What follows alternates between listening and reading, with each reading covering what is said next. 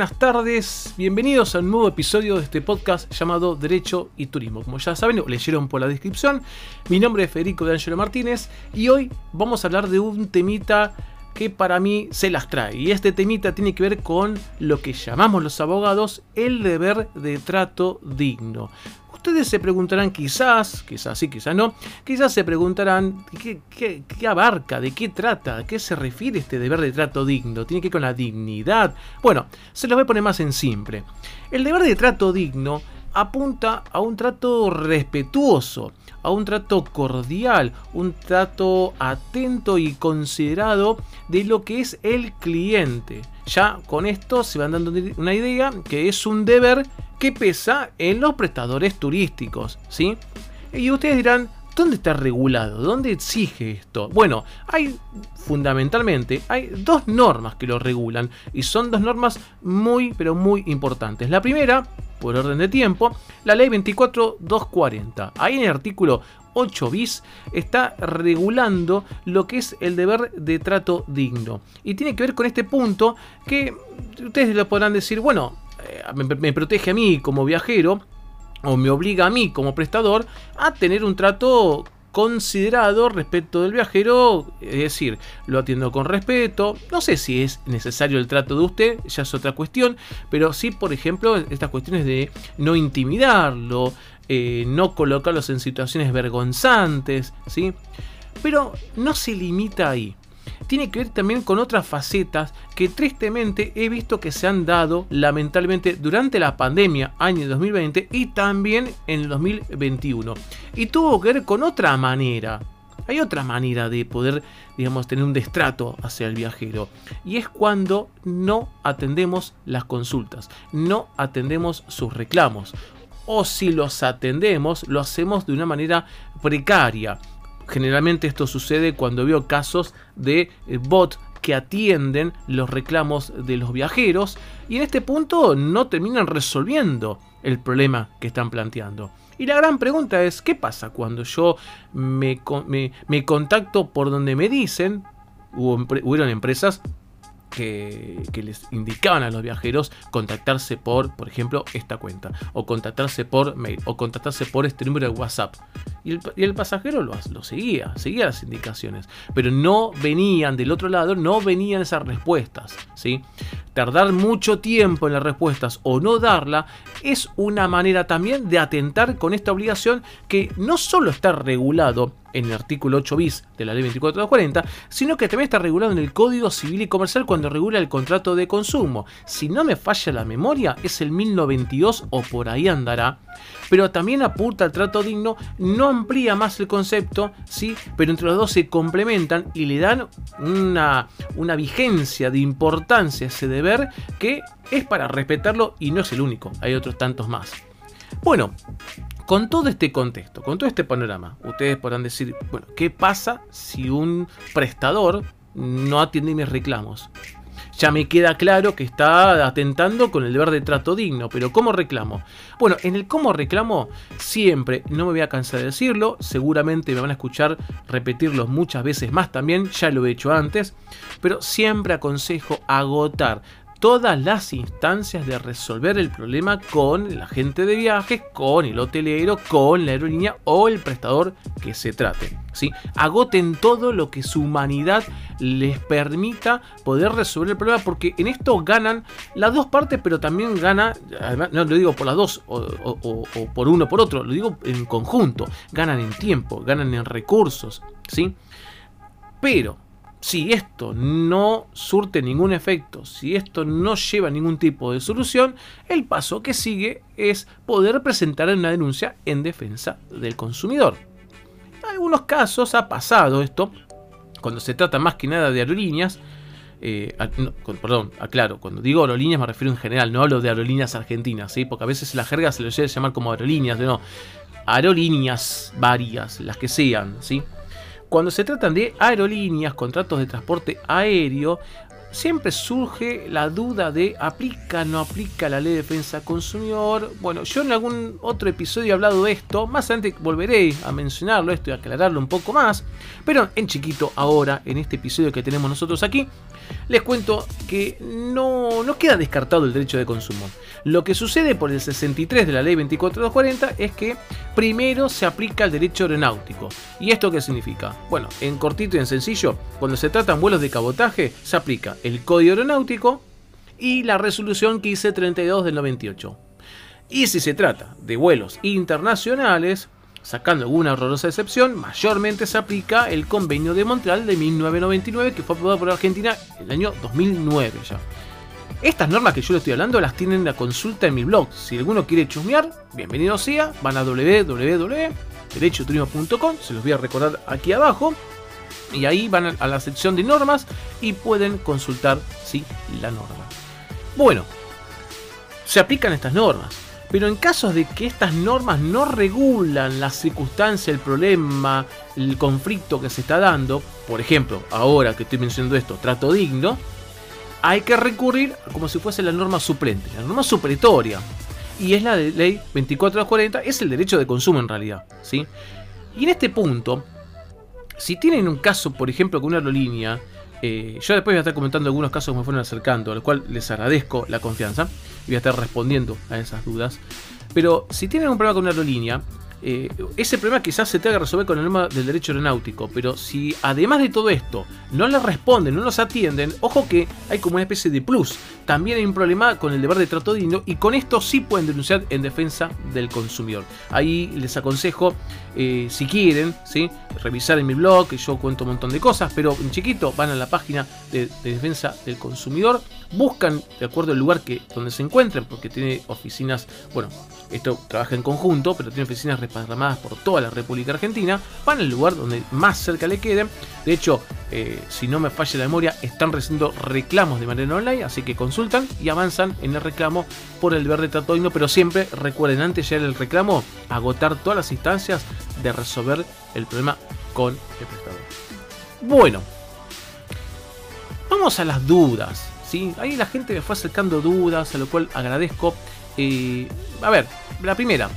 Eh, una persona me dice, hola, eh, una aerolínea hizo cambios en mi vuelo y me agregó 8 horas a una escala, ya larga originalmente que era de 12, según me está diciendo, ahora pasaría a 20.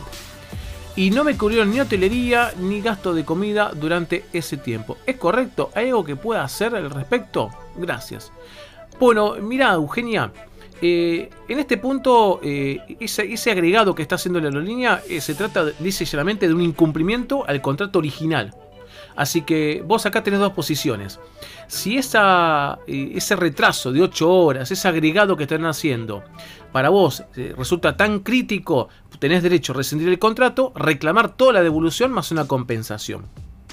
Si vos decís, bueno, no, me lo banco hasta ahí nomás, bueno, te recomendaría que asientes tu reclamo con la aerolínea, vueles y a tu regreso reclamas por la compensación del diferencial, porque la aerolínea prometió un vuelo y te termina dando otro. ¿Sí? Eso es lo que yo aconsejo. Ahora, no te olvides, y te recuerdo el episodio 25 de mi podcast, los reclamos con las aerolíneas. Eh, uno puede dejarlo en ANAC, pero si uno quiere la compensación, hay que ir con mediación. Y si no se acuerda nada, ahí pasamos a la etapa judicial. Esto hay que verlo con un abogado o abogada. Algo que no dije en estas respuestas que ustedes me envían y yo respondo, siempre recuerden que trato de orientarlos y darle un contexto jurídico a su consulta, pero eh, de ninguna manera voy a poder reemplazar, ni, no porque no quiera, porque los tiempos, además no debo, pero los tiempos tampoco me lo permiten. No voy a poder reemplazar el asesoramiento que brinda un abogado o una abogada, ¿sí? Ojo ahí. Lo mío es darle una idea para que se vayan ubicando. Yo esto puntualmente, Eugenia, te recomiendo verlo con abogado o abogada. Muy bien. Otra consulta, que ahí me la comparte mi gran amigo Sergio, que le mando un abrazo. Sergio de Derecho en Zapatillas, ¿sí? Que era pendiente un partido de tenis por ahí.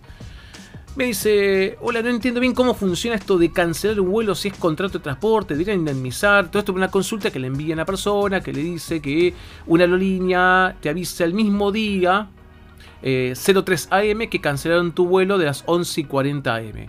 Ni en Aeroparque hablando con supervisor ni por teléfono le dan una solución o novedades. Bien, perfecto. A ver, eh, La aerolínea puede cancelar por muchos motivos.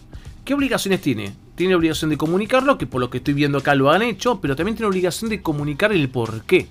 Es decir, tiene que decirle a los pasajeros, si es que contrató directamente, o a la agencia de viajes, que se contrató otra agencia para que la agencia le informe al pasajero, tiene que informarles los motivos de por qué se cancela. Y a partir de ahí uno puede juzgar si hay una justificación o no. Puede pasar eventos que sean justificables como no. Como no, los, no se aprecia, se tiene que inferir que no habría justificación. ¿sí? Así que este tema también te lo... Casi como dije antes te recomiendo ver con abogado o abogada y ahí ver, digamos, la manera de, reclamar con aerolínea, empezando por mediación, una compensación si es que no hubo una justificación por esa cancelación. Si la hubo, tienes una justificación en términos legales asimilable al caso fortuito fuerza mayor. ¿sí? Ahí en mi blog y en, otros episodios hablo de estos temas, así que los invito a chumear por ahí. Hay otra consulta que envía un tal Mariano. Dice, cancelación 24 horas antes del vuelo, plantean cambio de fecha o devolver dinero en gift card. ¿Quién se hace cargo de los hoteles, pagos, sin cancelación, etcétera? Bueno, a ver, eh, Mariano, mira, eh, lo que dije antes, si hubo una cancelación por un motivo justificable, no, digamos, en términos legales, no está mal uno estar, digamos, con buena predisposición, si es que a vos como viajero te sirve, a la reprogramación, si no la devolución del dinero. ¿sí? Ahora, tema de devolución del dinero. Eh, que te lo devuelvan en gift card es una posibilidad, no está prohibido, no es que la aerolínea está, tiene prohibido devolvértelo de esa manera.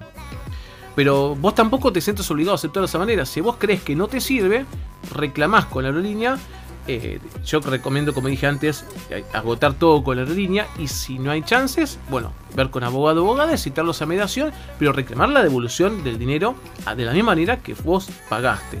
Salvo que la gift card no se invento, ¿no? Capaz que la, la dice, bueno, mira, tenemos una gift card con un incremento, sé, del 20% para que pueda usar este año. Y vos decís, bueno, me sirve, tengo más plata, etcétera es decisión tuya, pero no es una obligación. No significa que es eh, o reprogramar o gift card. No, no. Eso fíjate vos que te conviene. Reprogramar, gift card o dinero en mano. ¿sí? Lo que pasa es que, bueno, en este, en este contexto, dinero en mano va a ser seguramente mediante reclamo y esto hay que verlo sí o sí con abogado y abogada.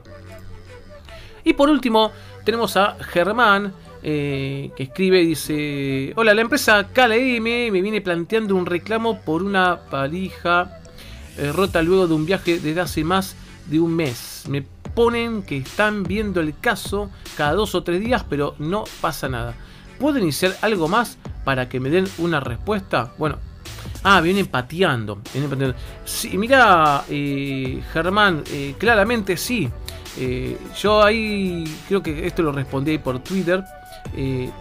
siempre hay que dejar una constancia por escrito de esta situación, cosa que me parece que esto sucedió.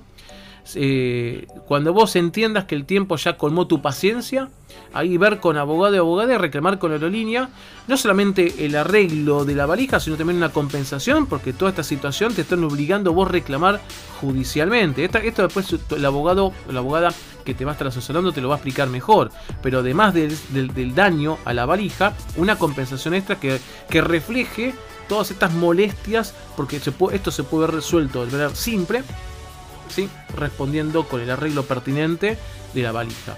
Así que eh, te recomiendo agotar la paciencia que tu humanidad te permita con la línea y paso siguiente, ver con abogado y ver con abogada o abogada este reclamo.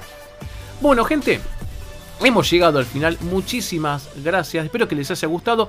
Recuerden, dejo para el final los avisos parroquiales, recuerden que estoy en Instagram, estoy en Twitter, Facebook, próximamente TikTok, ya tengo la cuenta, ya van a ver venir videos, espero que les guste.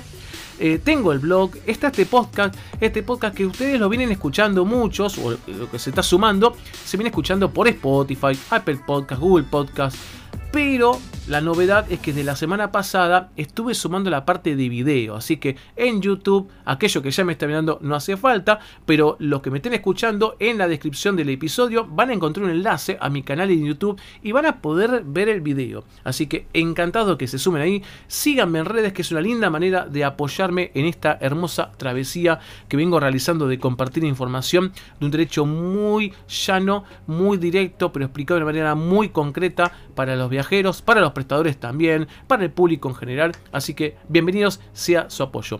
Nos estamos viendo no el viernes que viene. Ahí espero que me banquen. Nos vamos a estar viendo dentro de un par de semanas. Estoy regresando a mediados de febrero porque me tomo unas vacaciones. Espero que me sepan comprender. Eh, cuento ya de antemano, ¿sí? con su muy buena predisposición. Si alguno me escribe por redes y no le respondo, por favor sepan que no es mala, mala predisposición pero voy a desconectarme seguramente, así que cuando vuelva ahí voy a estar respondiendo y es muy posible que si me dejaron dudas las voy a estar respondiendo directamente desde estos episodios. Así que bueno, nada, les mando un fuerte abrazo, sigan cuidándose y nos vemos dentro de dos semanas. Chao, hasta luego.